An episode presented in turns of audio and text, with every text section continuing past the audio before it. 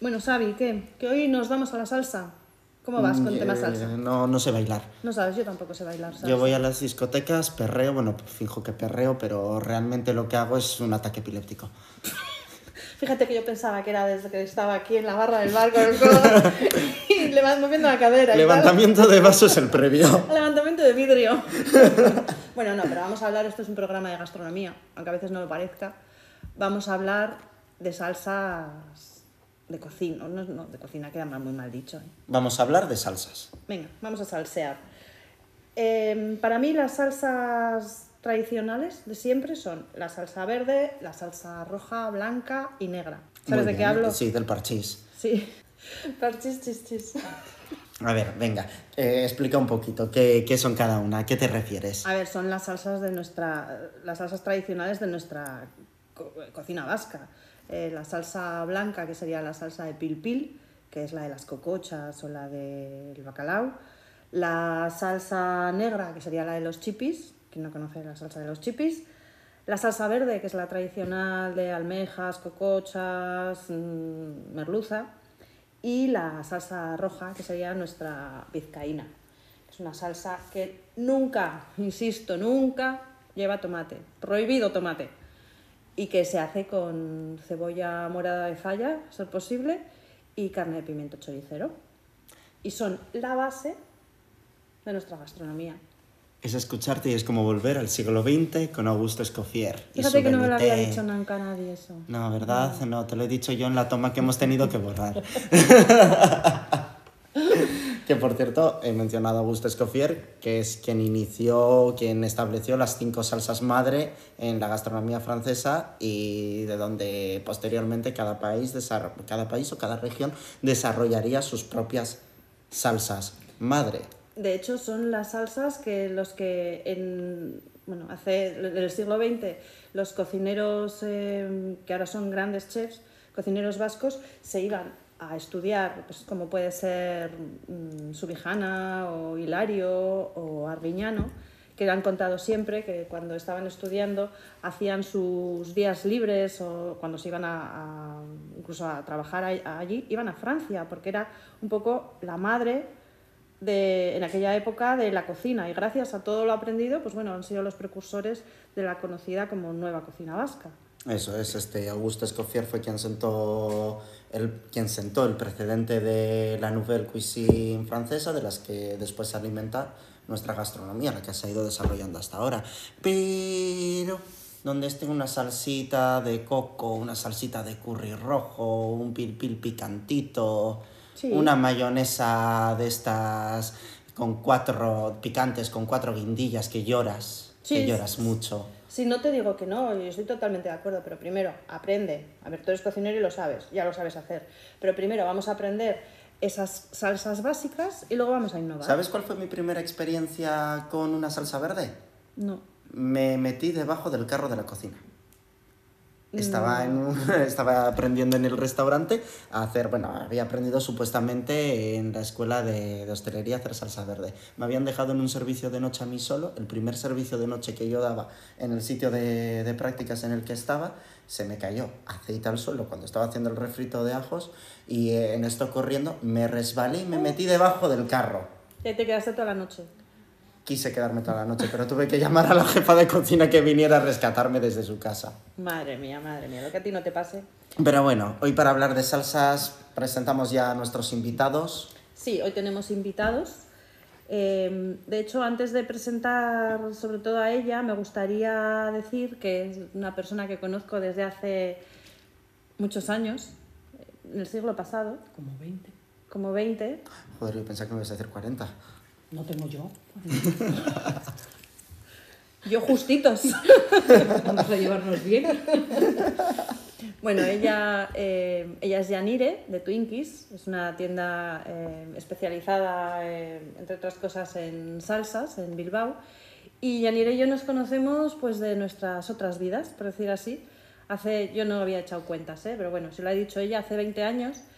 Eh, bueno, pues nos conocimos, yo estaba en la época de la tienda, ella estaba en- trabajando en, en otro sitio y bueno, pues su inquietud y sus ganas de hacer o su no conformismo ha hecho que, ¿cuántos años ya, Yanire? Voy a cumplir siete. Siete- hace siete años eh, montara Twinkies. Entonces, eh, como yo no quiero... Bueno, eh, también aparte de Yanire ha venido su marido... Twinkies Maridín. Twinkies Maridín, Rafa, que, que, bueno, pues eh, él es cocinero, entonces bueno, pues te puede también eh, darnos un poco de luz en todo esto. Hoy nos vamos a la salsa. Si has llegado hasta este podcast, probablemente sea por el vino. Un espacio en el que hablaremos de cultura gastronómica local e internacional. Soy Eva Anía, de Gourmet Bilbao. Esas conversaciones que surgen en torno a un vino. Soy Xavier Sánchez Duro, de Japón Gourmet.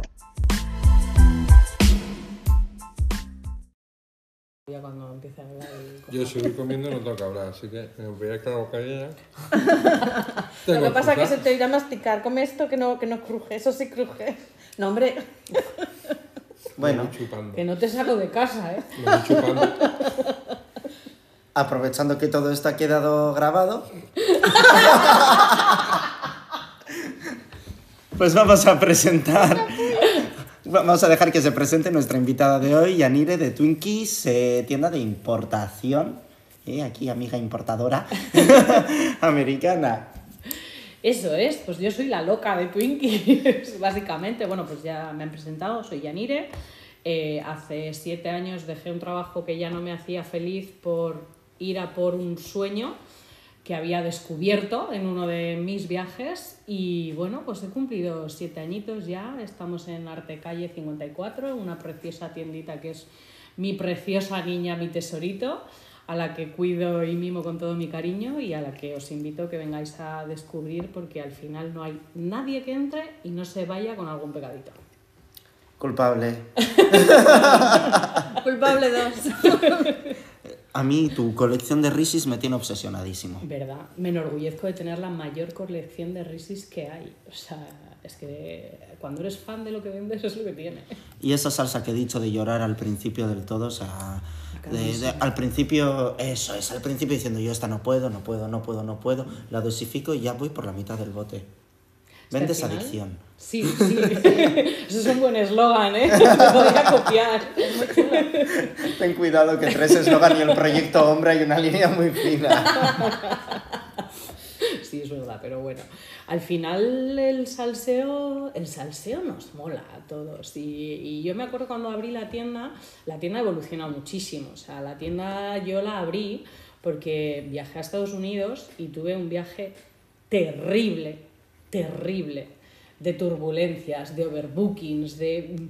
O sea, todo lo que pudo salir mal salió mal. Mi primer viaje largo, Rafa se durmió, yo sola 800 horas. Yo también cuando sufro decido abrir una tienda de ese sufrimiento, ya, pero claro. es que después de ese sufrimiento, lo primero que yo probé fue un Twinkie.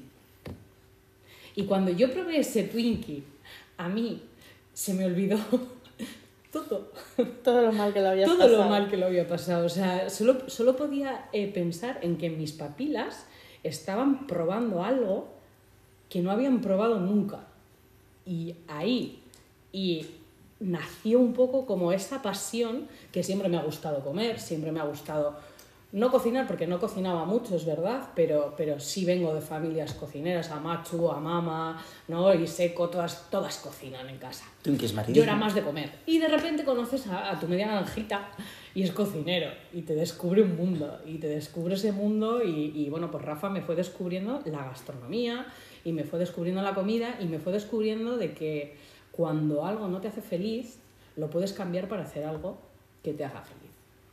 Entonces nació Twinkies.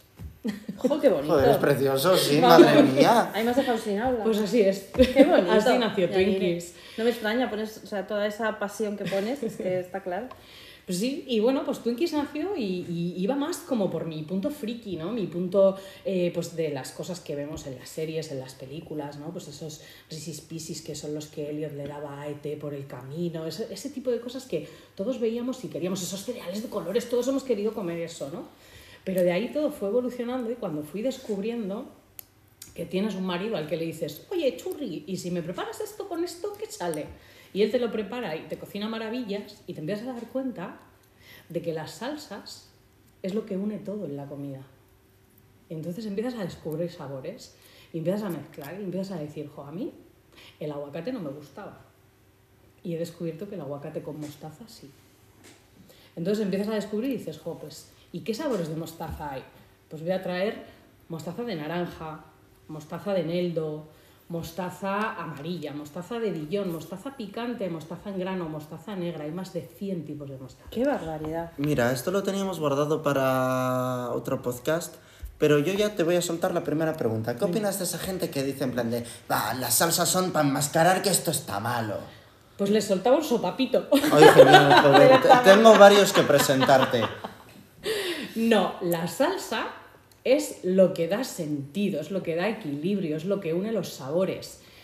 Y de hecho, creo que podremos estar de acuerdo, y no juega muy en mi favor, que creo que la mejor salsa que hay en el mundo es una yema de huevo. Sí, sí, sí, sí. Entonces, que a mí nadie me venga y me diga que la salsa no vale para nada o que las salsas no son buenas, cuando a todos nos gusta hacer barquitos en todo. Mira, es una barbaridad, pero yo abuso Qué lo pasión. de... O sea, es, es que estoy así como embobada. De lo de la yema de huevo es muy cierto. Yo abuso mucho de ello. El terminar de, incluso terminar de preparar una salsa en casa y echarle un par de yemitas de huevo para darle esa cremosidad. Una pasta, dos yemitas, un arroz, dos yemitas, o incluso a la tortilla de patata, cuando la haces de X huevos y echarles unas cuantas yemas para darle esa untuosidad, ese sabor que a todos es cierto, es que es infancia. Exactamente. Es que Muy sí, cierto. o sea, yo creo que todos en, este, en, este, en esta vida hemos hecho algún barquito en cualquier salsa, en esas salsas verdes, en esa salsa de diga que en no, esa miente. salsa... Que, por cierto, aquí os traigo, cuando has dicho lo de salsa verde, me ha venido a la cabeza una cosa que me pasa en la tienda. a ver. Salsa verde no solo tenemos en el País Vasco, también hay en México. Pero entiendo que es eh, otro tipo de salsa salsa. verde es diferente, es una salsa de tomatillos, que es como una especie de tomate pimiento verdecito súper mono, que prácticamente no pica, pero sí que tienen más o menos el mismo, el mismo fondo. Y es que al final, pues eso, la gastronomía se mueve por el mundo, pero tenemos o sea, muchos tipos de sabores. Es un poco lo que... La- los chipis en su tinta, la salsa de tinta, la tenemos también presente en Japón, la tenemos presente en Latinoamérica. Pensamos es un que poco es lo muy que, lo nuestra. que decías tú, que al final es tener esa salsa, esa base, y luego jugar con cultura o, o- o los, los ingredientes de cada sitio, jugar, gustos, mm, probar. Al final la salsa, o sea, la cocina es eso, ¿no? Exactamente. Divertirte, probar. Yo sobre todo, Yanire, te conozco por una pasión compartida que tenemos. Yo empecé con esto, por ejemplo, divulgando, que ya lo he mencionado en otros podcasts, pues que la salsa de soja no es solo la que conocemos, que tenemos 10, 15, hasta 30 tipos de salsas de soja. Y ocurre lo mismo con las salsas barbacoas, por ejemplo. Yo he probado la blanca, sal- barbacoa blanca, que pensamos que tiene que ser roja, la Alabama Style, y estoy obsesionado con ella. Es, es muy buena esa salsa. Realmente, al final, tipos de salsa, es que ce- centrarnos en que una salsa barbacoa es solamente una sola cosa es un error, porque principalmente ya cometemos el error de pensar, cuando pensamos en Estados Unidos, en comida americana, en comida estadounidense, eh, lo que pensamos es en traérnoslo a casa, ¿no? en pequeño. No podemos pensar en Estados Unidos como España. Hay que pensar en Estados Unidos como Europa, por tamaño, por países, por, to- o sea, por todo. Por Lo que hay en el norte no hay en el sur, lo que hay en, en una zona no la hay en otra. Entonces, con la salsa barbacoa, ¿qué pasa? Pues me imagino que como aquí, o sea, igual, no, lo- no sé porque yo de cocina clásica no sé mucho, pero igual no se prepara igual una salsa verde aquí que en el sur. O no sé, o sea, Bueno, cambiarán eh, tenemos, ciertas no cosas. precisamente eso no, pero tenemos ejemplos. Pisto a la bilbaína, pisto Por ejemplo. manchego, pisto no sé qué. Sí. Pues con las salsas barbacoa pasa un poco eso. Entonces, hay diferentes tipos. Tenemos tres bases, sobre todo. La, la clásica que todos conocemos, la que nos viene a la cabeza de Estados Unidos, es la salsa barbacoa roja, que es la base de tomate. Normalmente es una base de tomate con diferentes tipos de especias, azúcares y demás. Luego, ahí están las calidades, los azúcares y los ingredientes. No es lo mismo hacer una con azúcar blanco que con un azúcar de caña o con una fructosa o con... pf, Hay millones de ingredientes. Tenemos la base Gold, que para mí es la más rica, que es una base de mostaza en vez de tomate y llevaría más o menos la misma mezcla de especias y luego tenemos la que te gusta a ti, que es la blanca, que personalmente a mí también me gusta muchísimo, que es más típica para, por ejemplo, para carnes de cerdo o carnes de pollo. Es más líquida, lleva lima y la base que lleva es mayonesa. Entonces, la gente es como, la, tenemos como que la mayonesa es una única cosa de un bote que se abre y ya está. No, por favor. O sea, hay 500 millones de tipos de mayonesas y, y he de decir que la mayonesa, por si no sabíais así como dato, hay en zonas de Estados Unidos que se utiliza para hacer postres. Toma ya. Qué curioso.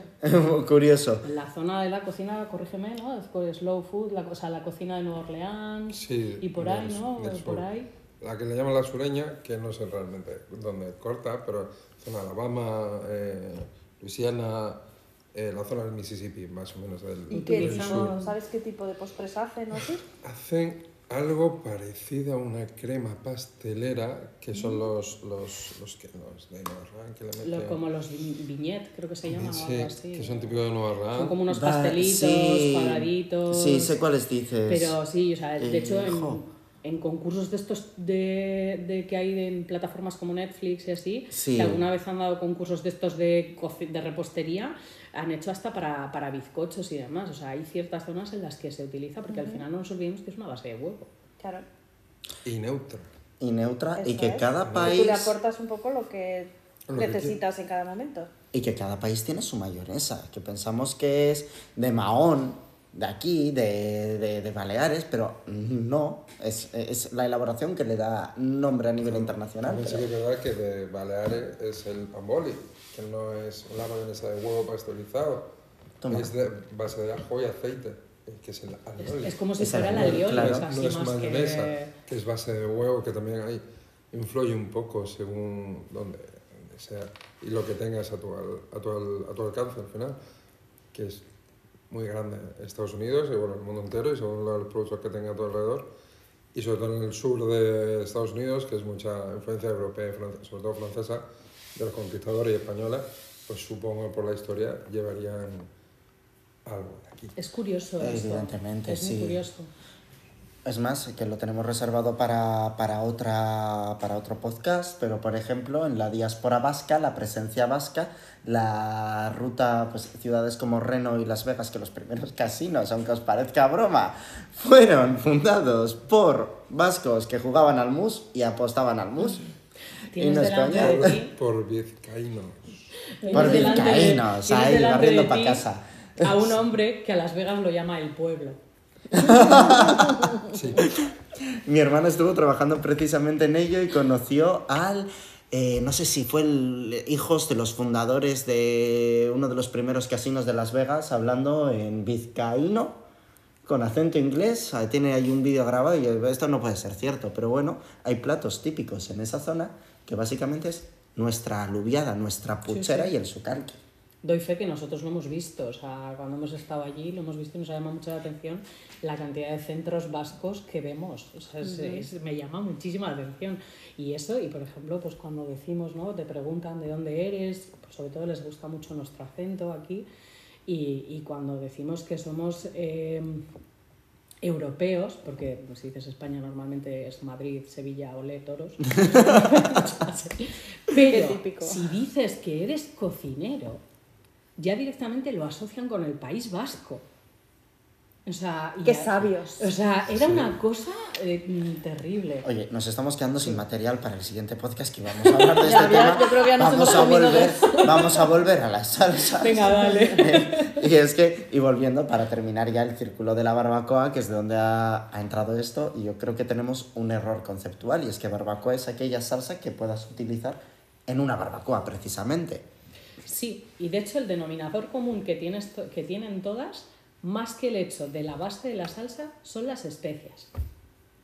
La mezcla de especias que se utiliza es casi más importante que la base que utilices un tomate o que utilices una mostaza o que utilices una, una mayonesa. De hecho, te- en la tienda tenemos una, una mezcla de especias de barbacoa sudafricana Toma. que se llama Brai y, y es una mezcla de especies completamente diferente. Es que al final, y eso, no tienes más que a esa base, le mezclas los ingredientes que a ti te guste, frotas una buena carne, una buena verdura, la pieza de alimento que a ti te apetezca comer y la asas y es maravilloso. Y volvemos a lo mismo, una carne soca, sosa, ah, pero ya si le metes salseo, pues eso es lo que tiene. Es que al final eh, las salsas en general las puedes mejorar entre comillas, ¿no? El hecho de pues eso, que tú utilizas una barbacoa, bueno, las tuyas no, que están muy, están muy mejoradas, pero quiero decir que al final puedes, puedes añadirles cosas, mejorarlas, cambiarlas, adaptarlas, un poco para... Yo cada vez que voy a Twinkies, es que además, mm, yo creo que a las últimas veces le decía, a ver, quiero un regalo para alguien que no le gusta el picante. O para alguien que... Y es que es una pasada. Vale, entonces, mira, esta, esta, no sé qué. Eres una máquina.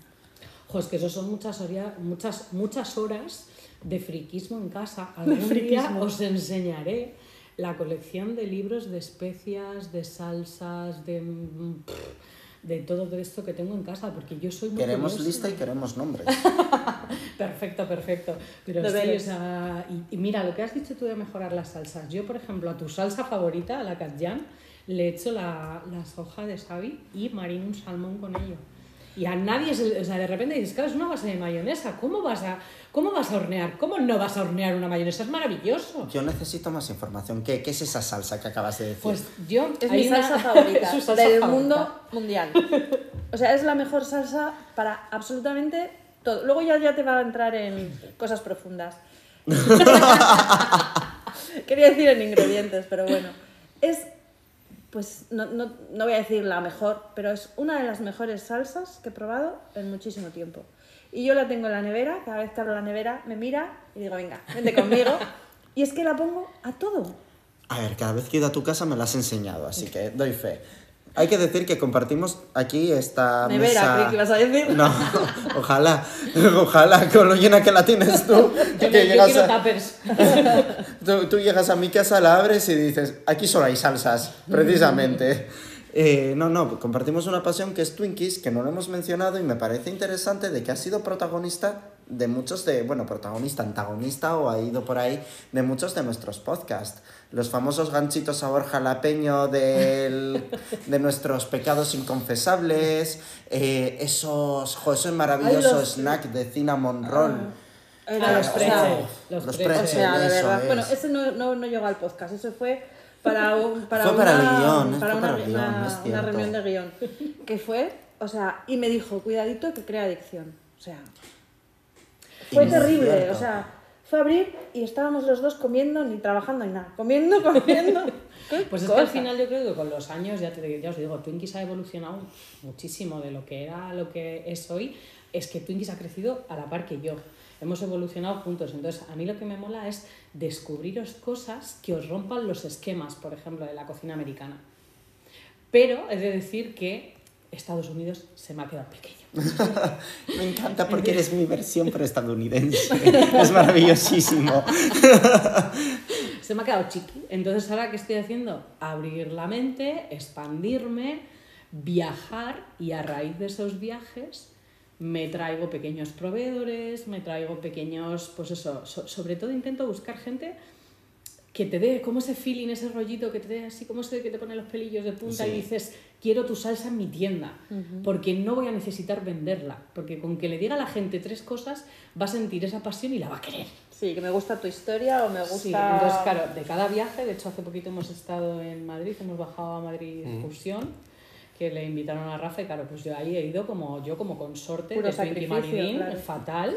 Entonces, claro, hemos ido con una lista maravillosa de sitios donde comer, de sitios que descubrir, y de decir que Madrid Fusión me ha parecido maravilloso, que he conocido a dos grandes cocineros que me ha parecido algo, eso me emociono, ¿eh? porque em, fuimos a una ponencia de, de, Cal- de Carlos Maldonado y me mola, porque es Luego te cuento yo que una cosa de crecido, Carlos, cuando ¿no? acabemos. Sí.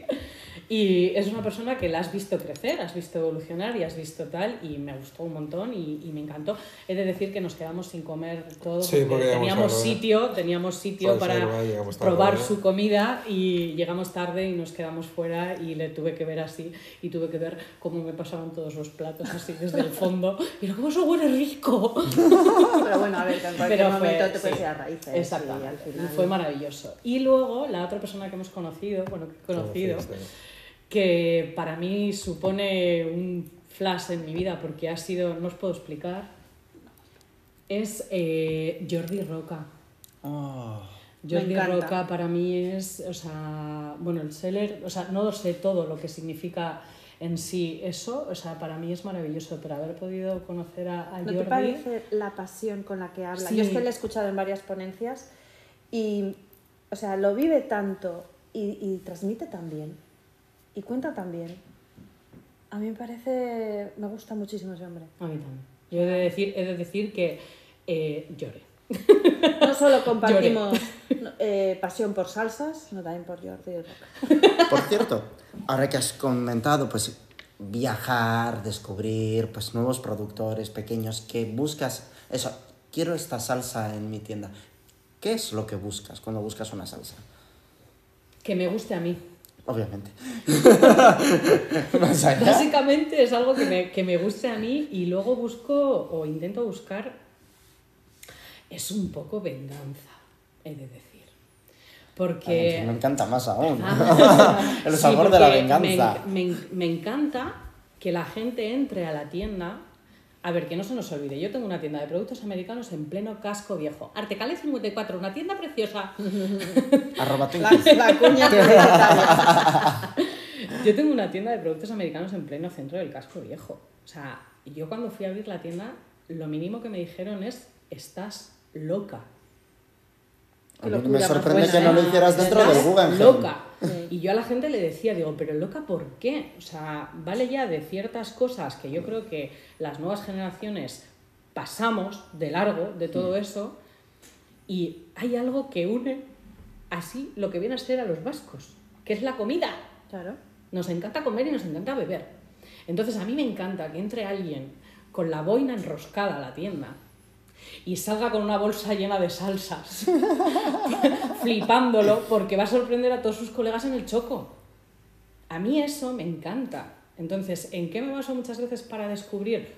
Obviamente en que sea una salsa de calidad, en que sea algo diferente, a poder ser que sea la única persona que la tiene. Me enorgullece mucho cuando digo, soy la única persona que tiene esto. Importante. me enorgullece mucho. Me da mucho coraje cuando veo que ciertas personas empiezan a copiar, pero bueno, también me lo intento tomar como de, bueno, si te están copiando es porque algo estás haciendo. Has sentado cátedra. Exactamente. Exactamente. Pero joder.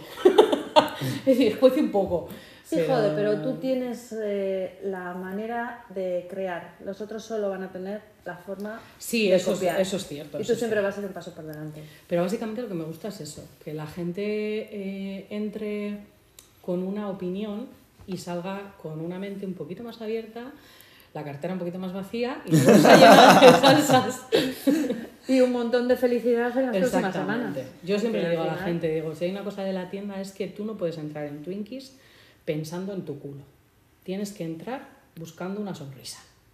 Toma. Así, básicamente. Qué bonito. Y Oye, déjate de operación. Se nos está acabando el tiempo. Ya es terrible esto. Y yo quiero que me digas tres salsas, porque al final no hemos mencionado de qué está hecha la favoritísima de Eva. Quiero que me digas tres salsas y tres técnicas en la cocina para aplicar esa salsa- esas salsas. A ver si nos puedes romper algún que otro molde.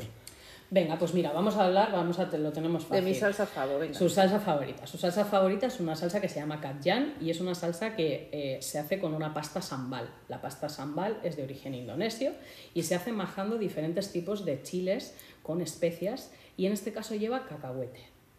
Entonces, esta salsa es una salsa como no llega a ser ahumada, pero sí que tiene un punto tostado. Si yo no te digo que es cacahuete, probablemente no lo saques. Es raro la persona que lo saca. Pero es una salsa que está pensada, por cierto, interrumpo, es vegana y sin gluten. Ya lo había notado yo.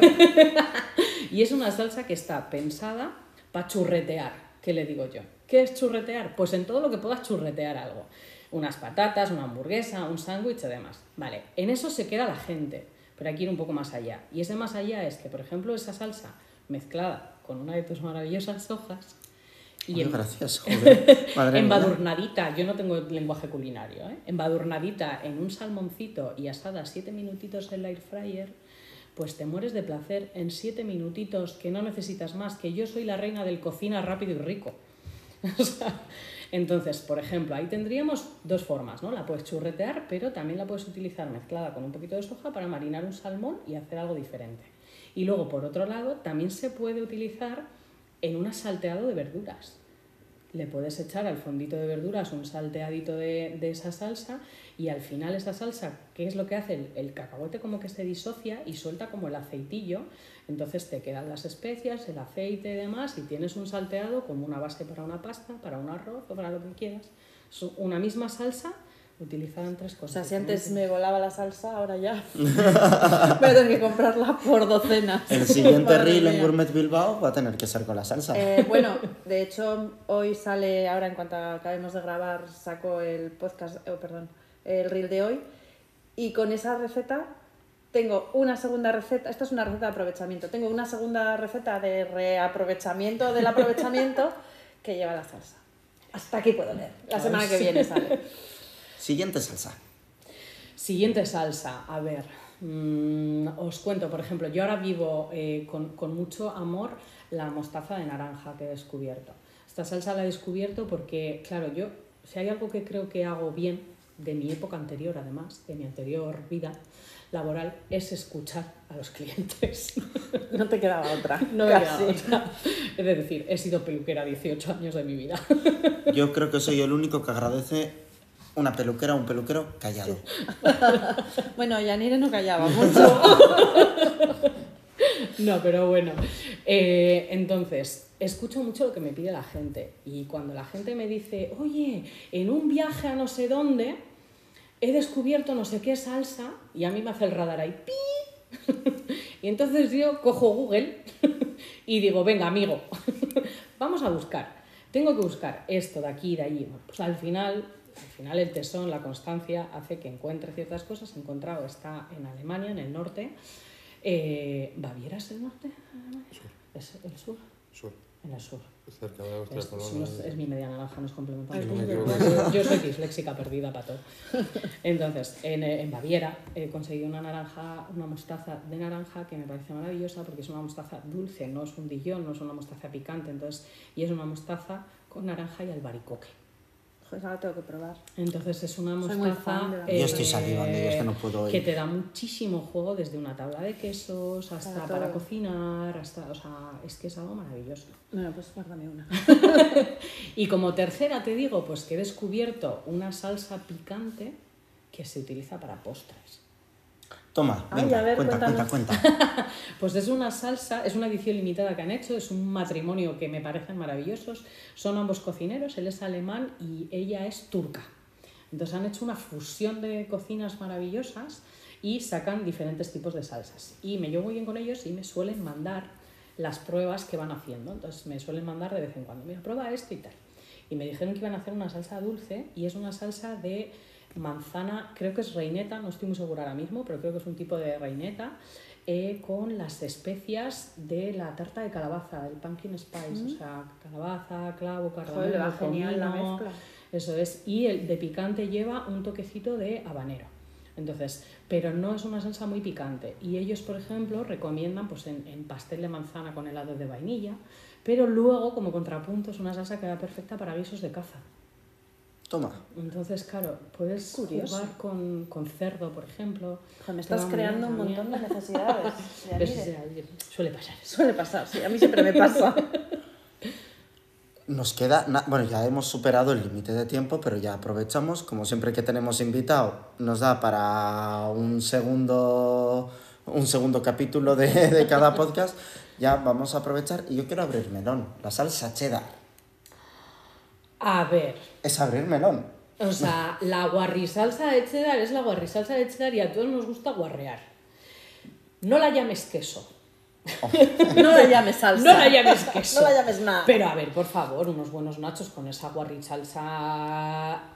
Pero hay que saber en qué momento. O sea, Pero o hay salsas qué. de cheddar y salsas de cheddar, porque ahora está en casi, es omnipresente, está en todas las cartas tienes una salsa de cheddar y hace poco me sacaron una supuestamente casera, que te aseguro que no lo era, de cheddar y bacon, que joder la radiación que soltaba eso.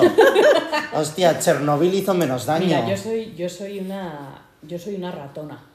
Ratona. Una ratona. En mi, Amante nevera, del queso. en mi nevera nunca hay menos de siete u ocho tipos de quesos diferentes. Y vivo con una persona- habitaciones. Pues mira, sí, porque vivo con un tuiki maridicchio del queso. No lo odio. Voy, voy, voy. No, voy, no ya soporta, venga. Y a decir, Entonces- hemos acertado que para. Estamos tomando un poquito de sake con un poquito de queso. Y digo, hemos acertado, pero claro, con la segunda parte no. Así que Rafa se tiene que ir al pan. No, no no os preocupéis. Yo Entonces, todo. Eh, quiere decir, yo, la palabra salsa y queso me cuesta que vayan juntas. Porque para mí el queso es el pegamento de todo, por así decir, ¿no? El sabor, el tal. Entonces me gusta utilizar un buen queso. O sea, yo en una burger igual no te pongo, no te pongo un tranchete, no te pongo, o sea, no por puedes favor, comprar no. una burger, tío, que ahora se llevan, pues eso, la, la madurada 50 días, 60 días, y le metes un tranchete guarri. No. Hay conceptos y conceptos. Entonces, te compro la salsa de Y cheddar. momentos y momentos. Te Está compro claro. la salsa de cheddar para el día que me apetezca mancharme las manos con una smash bien chorreante de grasa, bien chorreante de queso cheddar y bien de tal. Pero si me voy a comer un medallón en condiciones, yo te compro un queso en condiciones al- a, a la calidad de ingredientes. Ahí Madre mía. Me da que vamos a tener que sacar segundo, segundo capítulo, pero... Si es que, o sea, yo, yo prácticamente no he metido baza porque es que da gusto escucharla. Sí, sí, sí, sí, sí, desde O sea, luego. Pero nos... nos cuenta, nos cuenta muy bien. eh, tienes una, no sé cómo decir, un hilo, una coherencia estupendo. lamentablemente nos, nos toca ir cerrando. A mí me ha sabido a poquísimo. Muy poquito. Yo vuelvo cuando queráis, ¿eh? Eh, mira, eh, en dos semanas sale otro. pues nada, eh, Eva, tenemos un agradecimiento especial que hacer. Sí, muy especial porque, mm, bueno, si todavía no lo habéis escuchado, no sé a qué estáis esperando, el capítulo anterior de nuestro podcast que hablamos sobre gastronomía... mm, Las dos Los- caras las de la dos caras, perdón, eso es. Eh, bueno, entre otras personas se mencionó al chef Carlos Maldonado, que precisamente mira. has hablado antes de él. Por eso te he dicho, luego te cuento una cosa. Mamajete. Y bueno, la verdad es que nos escribió a, al- a Instagram por privado diciendo que nos estaba escuchando, que agradecía eh, pues, eh, las palabras que le habíamos dedicado.